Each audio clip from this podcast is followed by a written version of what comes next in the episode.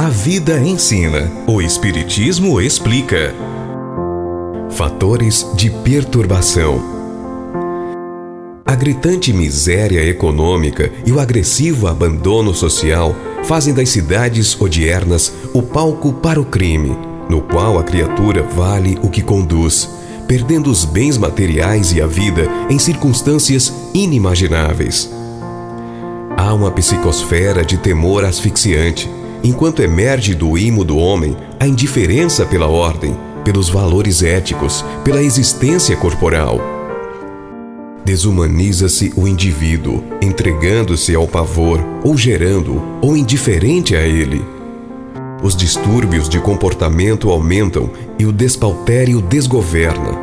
Uma imediata, urgente reação emocional, cultural, religiosa, psicológica surge e o homem voltará a identificar-se consigo mesmo.